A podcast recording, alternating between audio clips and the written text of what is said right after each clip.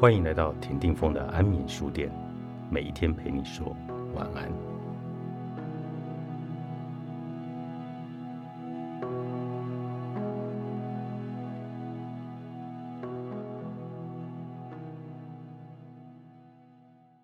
要往哪里走才好？往哪里都好，只要开始就会抵达。原地不动，你只会解冻；遇到挫折、生气，只表示你无能为力。巨婴才会尽情的哭闹，成熟的人会想办法解决问题。你躲起来哭，那叫做低潮；你奋力一扑，就会变成机会。人生路上死不了人的，都是擦伤。今天来安眠书店和大家分享新书《功劳只有你记得》，老板谢过就忘了。畅销作家黄大米，峰哥好，大家好。在安眠书店，感觉就是要把声音放到很轻很柔，然后感觉就是要陪大家走过一趟疗愈之旅。所以我必须把我平常的活泼稍微降下来，才能够让大家好好安眠。因为你的文字本身其实就很疗愈了，因为很很实际、很直接。呃，我自己都会觉得我的，我只是把别人都没有说出来的事实，嗯，讲出来。那其实大家心里都知道这些事，但是只是不敢讲而已。哎呦，因为我觉得你的文字啊，其实有一种犀利感，而那那个犀利感其实就是现实。然后就像你讲的，大家不敢讲，所以就是其实那个又反映出我们内心想要说的话，只是我们不敢说出来，所以就会特别特别的有共鸣。像我自己。现在最疗愈的一件事情就是打开你的脸书，然后再看你写的那些很好笑的事情或者故事，或者在站南北，对我都觉得那个其实是非常有趣的。所以我一直觉得大米的这个犀利跟直接啊，其实呢，在写这本书呢，变成一个很实用的一个谏言。然后这个这这个谏言里面呢，我自己也学习到蛮多的，因为里面有非常多的故事。那新书一开始也写到很多人都经常抱怨的职场不公平这件事。那职场的不公平呢？你说弱者才求公平，强者求特权。对，因为其实我在学生时代是非常乖的孩子，就是老师说什么，虽然我是一个叛逆的个性，但是我都相信老师讲的是真的。所以我出社会之后，我一直认为这个世界上应该是有所谓的公平竞争。但是因为我后来都是一直在新闻圈，嗯，我才发现。在新闻圈，它是一个很残酷的行业。它是那种你有实力，或是你有本事，那你就可以得到比较好的机会，不论是跑比较好的线路、比较好的出差，甚至当主播。它从来它的频段是一个非常多元的，而不是说哦，你只是努力跑好新闻，你就可以得到加薪跟当主播的机会。那当时其实对我很大第一次最大的震撼是。我以前都会认为，你想要什么东西，你应该是努力努力之后，别人像给桂冠一样放到你的头上。但其实我发现，这样子的孩子，尤其中南部很多孩子，都永远在等着别人看到跟给奖赏。可是这样的孩子，他会等太久，然后他就会被北部啊，应该不能讲北部，应该是说比较积极型的孩子超车。我就看到很多我的同事，他们会直接在面试的时候就跟主管讲说：“你如果没有让我当主播，我就是不会来你们这一家电视台上班。”那当时。其实他的这样做法对他自己其实是顺利超车，但是对我们这一群认真跑新闻的人来讲，我们就会觉得他不要脸，怎么可以这样子？但是他说出他自己的欲望，他说出他自己的想法，他争取他自己的机会，到底有什么错？那这个是我当时的第一个震撼。然后他拿到他自己的位置的。主播的位置之后，我们感觉应该拿到位置之后要谦虚嘛，要谢谢大家，就是哦的帮忙什么没有哎，他那时候就走过来我旁边跟我说：“大米，我是不是全台湾最年轻当上主播的人啊？”是不是？然后我就想说，怎么会这么嚣张啊？那种嚣张的程度会让你已经震撼到你无法跟他讲是不是？那这是我在新闻圈的时候的第一个震撼。那后来出书也是，出书我就会发现说，哎，排行榜上面有很多人是自己买书，然后冲到排行榜第一名，然后我就觉得这很不公平，然后我就跟我资深前辈聊天，他就跟我说：“大米，你知道吗？这些人他是用了多少的努力才爬上去当企业家或是一个大主管？他用他的人脉、他的金钱、他奋斗而来的东西去买自己的书，也是一种实力呀。”然后我才发现一件事情：所谓的公平，今天峰哥定义的公平，跟我定义的公平，跟其他人定义的公平都是不一样的。所以这个世界上，你只能够努力去争取你自己想要的，而不是期待别人帮你公平。对，我觉得你如何去累积自己的实力，那个才是最重要的。当你有实力的时候，其实。你就又有很多人会很羡慕的不公平，就是特权啊，对，就是所谓的特权。因为我自己也想到了那个时候刚录唱片的时候，我在滚石唱片，然后那时候刚进唱片公司的时候，还是一个平面的小宣传，嗯，那可是那个时候我一个月只有一万四千块钱，超少的。对，其实到了月底我就没有钱吃饭了。可是，可是我知道那个其实是我的梦想，所以我就想要你刚刚讲的，我要超车，我要快速的去超过我的主管。然后很快速的去拿到自己要的薪水待遇，所以你也是个野心家。对，但是一开始我还是要默默的做嘛，所以呢，一开始就是也很认真。别人工作八小时，我就工作十六啊，我几乎很多时候是睡在公司的。然后呢，我在两年之内，我就做到了，就是只要我一出手发稿，就是别的唱片公司发稿，他们都就就完了，一定是我我的我家的歌手在占据所有报纸的版面。就曝光量最大，对，那是不是就奠定了你在这个行业被看见的机会？没错，没错，与实力。那所以我在两年之后，那时候就有另外一个唱片公司要来挖角，那我就让我的公司知道说，哎，有个公司要来挖角，他他们但会很害怕、很紧张，说，那你现在要的是什么？我说，我希望能够去做不同的领域，不是只有宣传，我希望接触企划。那我公司的主管就跟我说。啊！但是我们公司的部门其实很清楚，你知道，企划部就企划部，宣传部就宣传部。对。那我就跟他说，那这样子的话，我可能会选择离开。那就是在这个 fighting 的过程，最后我还是离开了。我离开之后的那个薪水，那一个月第一个月就是三万五千块，就等于翻了两倍多。对，就翻了两倍多。然后那个时候我挂的 position 是企划宣传部的副理。哇，好厉害哦！对，就两年。那在到了那个唱片公司，那个叫点将，可能现在大家都不知道啊。我买了好多点将 歌手。那个时候我刚过去的时候，点将有一阵子也是天后宫。对，就是我刚好我在的时候，然后去的时候，那时候我们公司刚签了江蕙。然后有林慧萍也是刚签过来的，那本来就有张清芳，那我们又做了一个尤克里里，对，就相熟，那就很多很多的歌手。然后那个时候开始做，也做的很很厉害，就是你讲的超厉害天后宫的时候，就让他整个这个公司又翻起来了。大家觉得，哎，点将这个公司怎么突然变这么厉害？那所以在那两年呢，其实对我帮助很大。可是呃，两年过后呢，有有一次呢。我有一个歌手，不是那不是我的歌手，其实好朋友，是我以前在滚石的歌手，叫张信哲，他就来找我说：“哎，我现在那个退伍了，那张唱片不卖了，嗯，你可不可以来帮我？”会他就很紧张嘛。那我就想了一下，我就跟他说：“呃，我我得想一下，我这个东西我可以怎么帮你？因为我现在毕竟在点将，你也不可能跳槽。”然后呢，我就跟我公司的老板，我就跟我老板讲说：“哎，张信哲找我去帮忙，哎，那我可不可以？”离开啊！那我们老板就一直哭，一直哭，一直哭，就哭着对着我说：“啊，你不可以走啊！”然后我就心就觉得，因为你太重要啦。对，然后我就想说：“哎，怎么办？”然后就那时候心里就很挣扎，你知道吗？可是我还是选择离开。那我那时候选择离开，其实对在这个行业的人都是一个很震撼，就是对很多人说你怎么可能会去离开？你现在有一个这么好可以发挥的战场，嗯，就是有这么多大牌的歌手，你可以在这边去找到你的成就感，而且成绩那么好，成绩这么好。如果你今天去了一家公司，只有那一个歌手，因为那时候那公司只有一个张信哲而已。他说你去了，你你没有战场啊，你你去要做什么？然后很多的媒体那些大哥大姐都叫我不要动。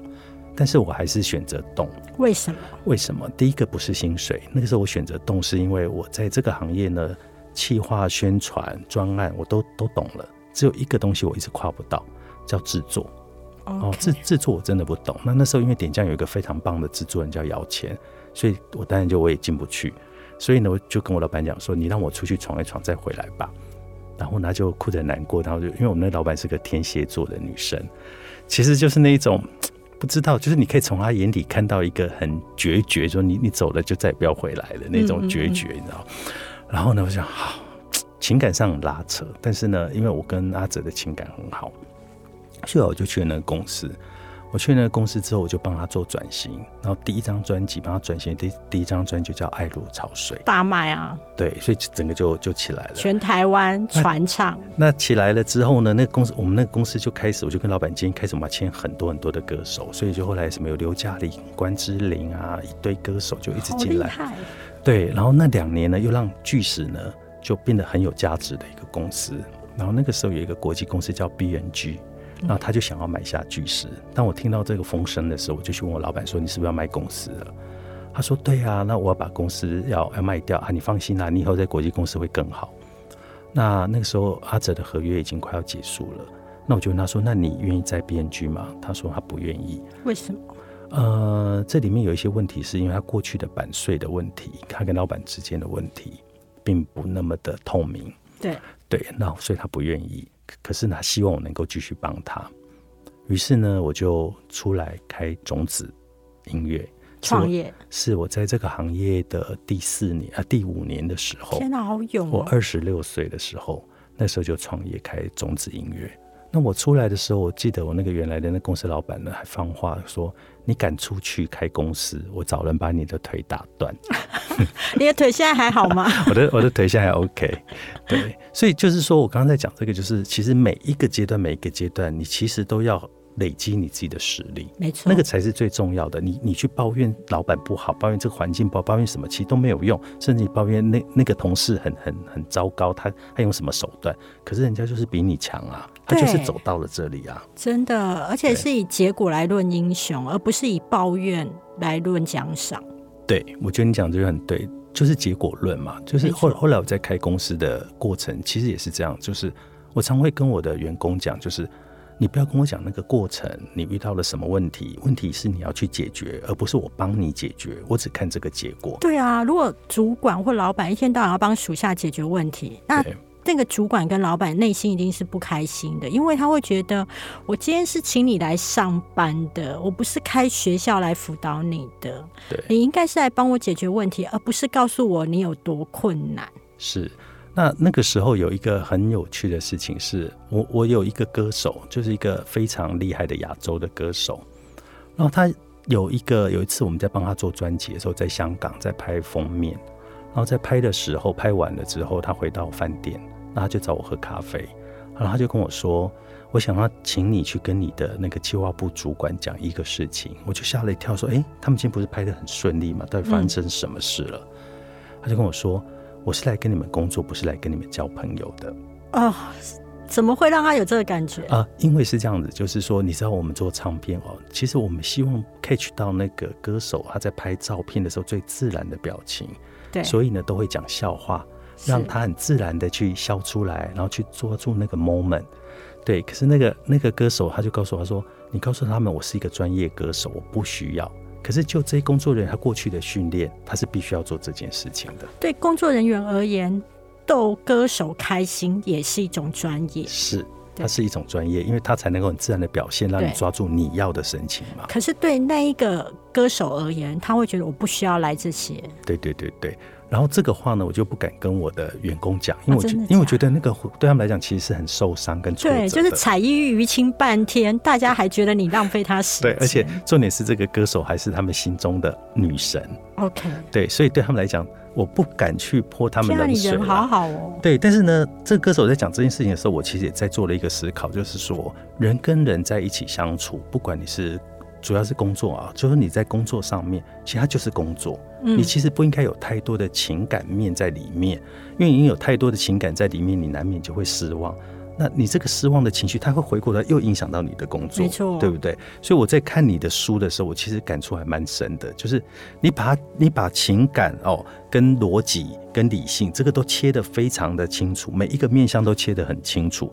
那你里面呢，其实有一个有一篇说，公司会对你落井下石、转身无情，同事会踩低拜高、洗龟挖短饼，但你的能力和专业。不会背叛你。这句话正好也是梳理这个有一个娟姐的故事的一个注解。好，他就说每一个人在职场，你都会遇到这样子的一个状况，那你该怎么办？我要说的是，说其实我每次，因为我家境比较辛苦，小时候，但是我觉得家境辛苦是老天爷给给的一个很大的礼物，因为你从小就要看脸色。如果你本身是家境很好的孩子，你你不用看脸色，你可以尽情当自己，你就可以得到饭吃。那因为我从小家境比较辛苦，所以我很懂得看脸色。然后我对于危机这件事情，我都会拿起荧光笔画线。所以当时候为什么会提到娟姐的故事？因为娟姐其实以前在我们公司是非常好的、非常红的，就是公司只要是有那一种发展新事业体，娟姐都是第一个人选。而且娟姐为公司贡献到，就是小孩的很多重要的节日什么，她都不会到。嗯，然后甚至娟姐会觉得。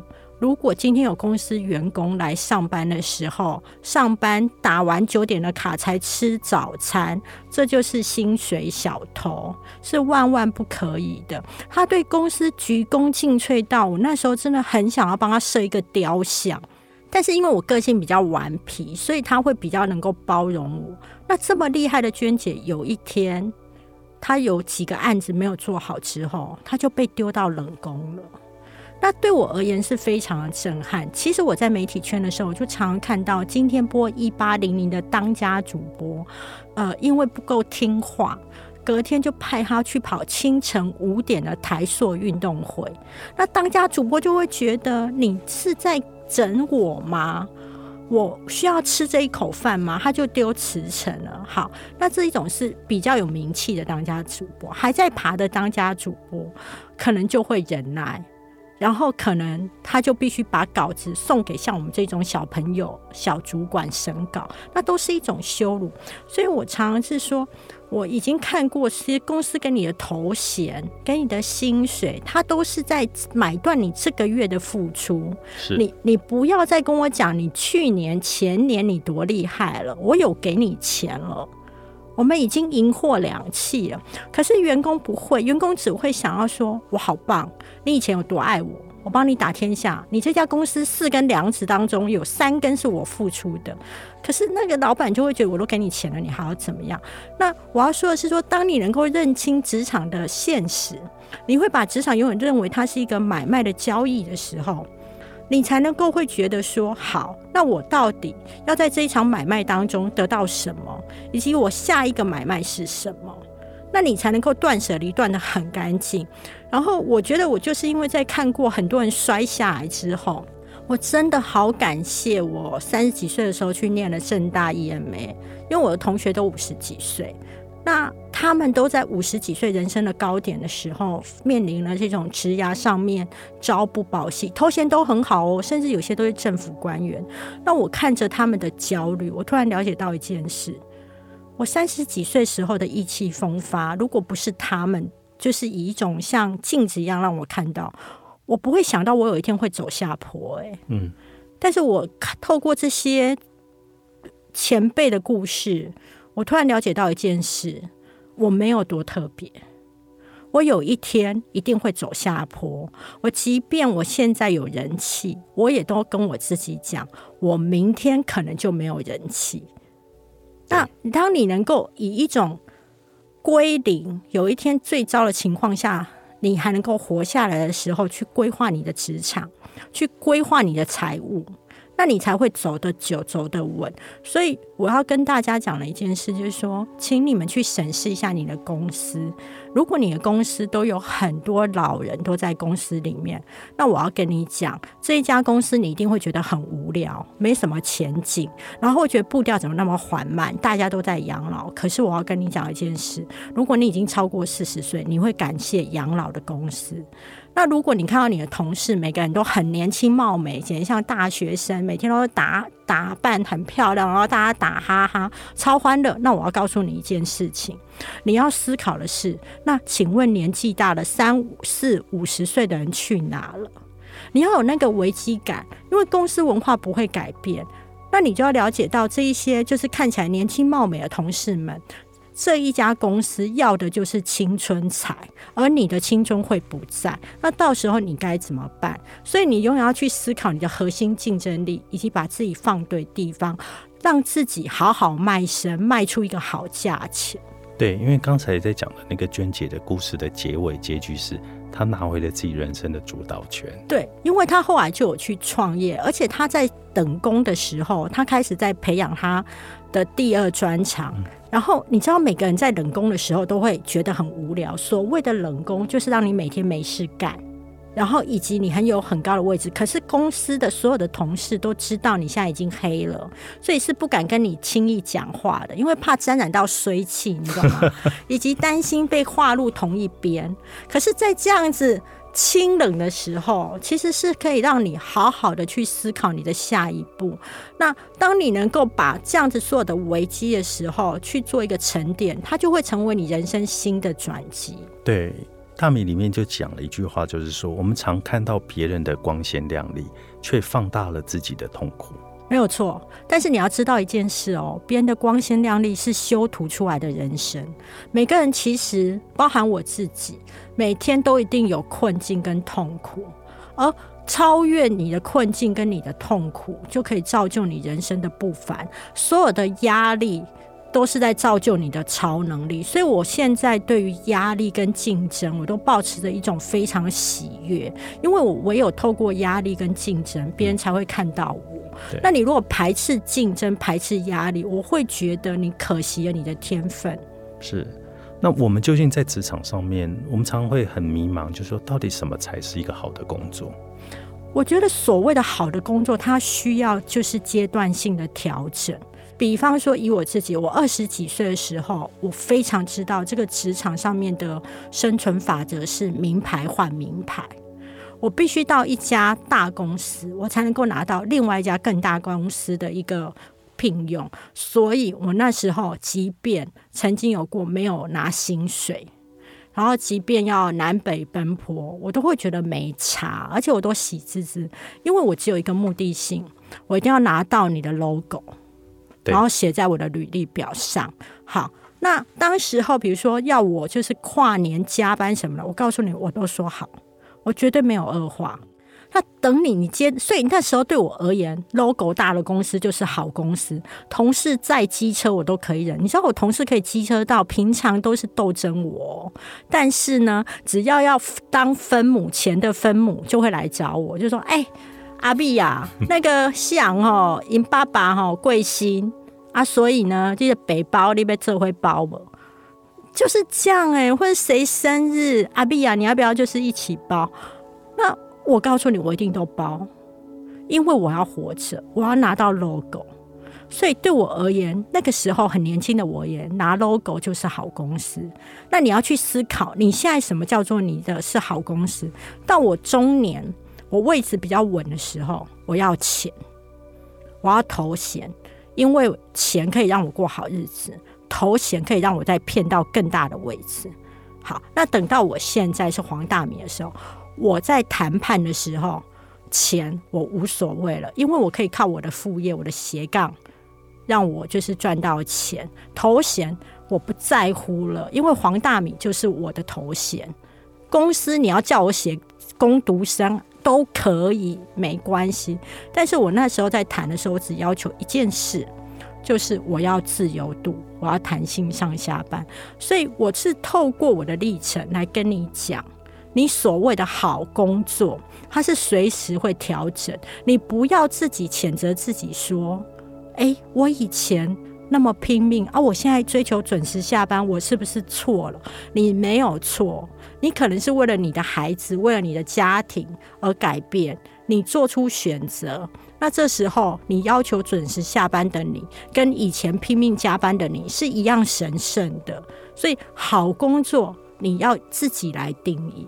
对，那我们刚刚黄大明讲到斜杠这件事情，对，就是说现在大家都在追求斜杠。嗯，那我知道你是一个很很成功的斜杠人。那怎么样去给大家一个建议？是不是大家都适合斜杠？要什么样的斜杠才是适合自己的？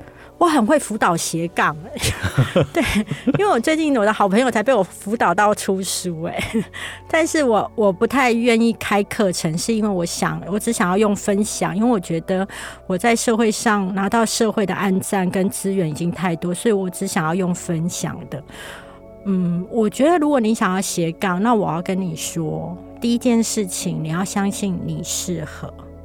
如果你自己先批判自己、怀疑自己，那很很抱歉，你先在第一轮的时候，在无竞争者的状态之下，你就先自己淘汰了。第二个是你要去想一下你喜欢什么。今天不论是 IG、FB、Podcast 或是 YouTube，每一个平台它都可以赚到钱，但你不可能贪心一次要所有的平台。你可以稍微试试，你在哪边做起来轻松。我不是跟你说你做起来受欢迎哦，我是跟你说你会试试看哪边做起来轻松。因为当你做起来轻松的时候，你才会走得久。那为什么我一定要叫你走得久？是因为斜杠要有成，大概要一年。你大概有一年的时间是属于一种没有人暗赞，有人暗赞你会吓到，然后就是要邀请别人来分享，都会觉得尴尬。我要跟你讲说，请你先把自己的脸皮放掉。如果你连邀请别人暗赞都不敢，那我要告诉你，你干嘛包给他红包？他的喜宴跟他的丧你就不要去了，因为连个暗赞大家都不能互相，那今天是怎样？所以。你就一定要放下你的脸皮，你在拼你的前途，好吗？那你所以你就要去邀请别人来暗赞，以及跟别人说，请你帮帮我。我跟你讲，不要炫耀自己多厉害，你要把自己的资源扩大。最重要去一个神秘的法语，叫做“请你帮帮我”，因为每个人都会在帮助别人的过程当中，觉得自己是神圣，但不能帮太大。你不能说哦，请你帮帮我，借我一百万，那没有人会帮你。可是如果你只是小忙、小帮忙，别人又觉得可以付出，又可以让自己神圣感，那他就会帮你。所以这一年来，你一定要爬着四处去拜托别人，就是啊，可以帮我按个赞或什么的。那那这样是 O。OK，第二个，这第一步，第二步是你要用传统媒体扩大你的新媒体的影响力。我还可以讲吗？尽呃尽量讲，我觉得很棒。我觉得我好像讲太多了。这是安眠书店，感觉上今天突然来到，就是那大家可以在激励晚会有没有？可以在你 分享里赚经理，可以在你分享里面有收获很多。就是你第二个是你要是因为你是新媒体，但是你要知道一件事情：传统媒体它的平台不敢不管多衰微，它还是比你大。嗯，那你要懂得借力使力。好，那什么叫借力使力？你你你要知道，你刚开始做斜杠的人，你最大的优势叫做免费。那所以你要把你的文章或是你好的影片跟你的照片，就给媒体用。嗯，很多人都会说，比如说一个 YouTuber 说：“哦，为什么他还来跟我要授权，然后又不给我钱？”你错了，他这时候能给你多少钱呢？可是他让你被看到，哎，被看到，你将来就可以拿到很多钱。那以黄大米来说，黄大米一开始的时候，他的文章都是无偿授权，那他很有固定、很纪律，他会一个礼拜写一到两篇，然后就会给传统媒体来使用。那我觉得我最大的优点叫低声下气。我超会弯腰。当我要一个目的的时候，其实我就是一只狼，只是我的外形实在太娇小，所以看起来很温和。其实我内心从来都是一只野狼。然后我为了达到我的目的，我就会，即便我那时候已经挂编辑总监，我会把每一个跟我合作的媒体的编辑的窗口，我都自己联络，然后。我会去问他的上下班时间，为什么呢？因为你在对的时间的时候，你才可以拜托到对的你想要的东西。他在下班时候，他不想理你啊。好，那我就会把稿子在他上班的时间的时候给他。那不同媒体的属性有不同的给法，比方说报纸型的，因为他们一大早编辑上班，不老师很缺，我会清晨五点就起来。我会在六点多，他们已经稍微都忙完的时候，六点的时候给他去喂养他。那杂志型的大概十点起床，上班，我就会在那时候给他。就是我是透过了解他的需求，我去满足他的需求，壮大我个人的品牌。对，那这样子大概走了一年，我就站的还不错了，然后就出书了。那出书之后，每一次你的作品，你都要把它做好，因为那个作品有翅膀。它会带你高飞。如果你觉得你的作品可以随便做，那你就错失了一次神给你的机会。所以我几乎每一本书都是用生命在书写，因为我觉得它会让我再看到一个新的高度。所以我要结论一下，就是如果你想要发展斜杠，第一，找到一个你舒服的平台，你就开始去做；第二，跟你的亲朋好友说，请来帮我按赞。那假设你会觉得害羞，那我要告你讲，你人生当中最大会耽误你自己前途的就是你自己。好，第三，你要去把你的东西无偿授权给各大网络媒体，然后来壮大自己的声量。哦，还有一点，不要太早接业配。我常常会觉得接业配就很像在卖身，你你一个。你站不够稳，你自己的品牌信任度还没有建立的时候，你是卖不到好价钱的。而且就很像演艺圈，你太早脱衣服的女星就不值钱。对，当你成为大牌的时候，你随便露个肩，那个价钱都不一样的。所以，当你在斜杠这条路的时候，很多那一种小的，呃。粉丝团或者是一个就是创作者，他会很早就会想要透过就是业配来肯定自己。那可是你那时候能够拿到多少？五千八千买个菜钱而已啊！千万不要志气这么小，你要把它都拒绝掉，然后把你的声量拉大之后，基本上你一篇以后八万十万是很正常的。所以你大概反复听我这一段。然后你认真去做，强迫自己做一年，你一定会有所成就。还有重点就是一定要能够持续啊，持续。对，因为我觉得黄大米很有毅力，他可以一天发好多篇文。哦，这一部分我要分享一下，就是性格哈这件事情，它永远没有所谓的优点跟缺点。那我自己是一个非常敏感。然后非常喜欢哇哇叫的人，那这种高敏型的人，其实在人群中上班的时候，他常常会很痛苦，因为他常常可以感受到别人的恶意，那他自己内心会不舒服。可是当你把那一种所有的不舒服，或是你那一种高敏的特质，你用来做创作的时候，你是很有创作能量。我常常说，什么时候最好创作？一失恋。嗯，失恋的时候，你有超丰沛的情绪，你每天都想哭，然后你朋友都不想听，因为你已经讲过五百次了。那你那时候拿来创作，大家会觉得你很棒，然后你会吸引一群也在失恋的同好，他们找到他们的教主。第二件事情，什么时候最适合拿来发展那种呃走职场领域的创作？不是你很厉害哦，很厉害，没有人要看，是你很衰的时候。因为当你今天被老板骂到狗血，然后你可以写出来，或是被同事欺压，你可以写出来，大家看到你的文章会觉得天啊，你比我还衰，很有共鸣，然后就会觉得哦，你不要说你老板不好，我老板更糟呢，就是。你知道吗？所以你要知道，你要用你的不幸创造你的财富。是你越不幸的时候，越适合去做斜杠，不要浪费了。你知道吗？在感情的衰神当中，如今走最好的就是宅女小红。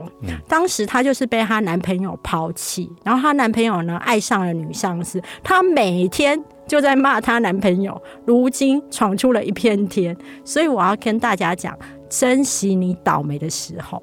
功劳只有你记得，老板谢过就忘了。作者黄大米，宝瓶出版。